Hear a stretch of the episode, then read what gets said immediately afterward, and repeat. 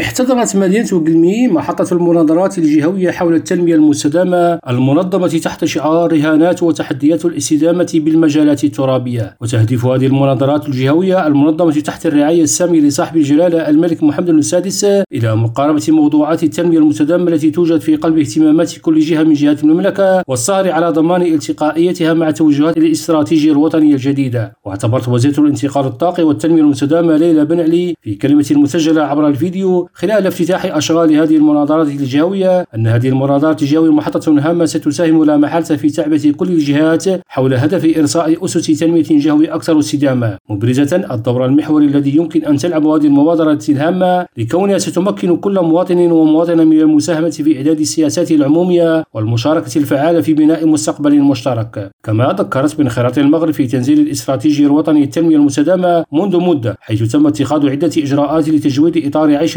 المواطنين والحفاظ على البيئة وتعزيز أسس اقتصاد مسؤول وأكثر استدامة. لكن ورغم الجهود المبذولة تضيف الوزيرة إننا ملزمون أن نسير أبعد في هذا المجال وبسرعة أكبر من أجل تحقيق الأهداف المتوخاة. وتم خلال هذه المناظرة الجهوية تنظيم ورشات عمل موضوعاتية تتمحور حول موارد طبيعية مثمنة ومحمية واقتصاد تنافسي ومجالات ترابية مستدامة والخدمات العمومية والتراث الثقافي. أحمد القرمالي ريم راديو قلميم.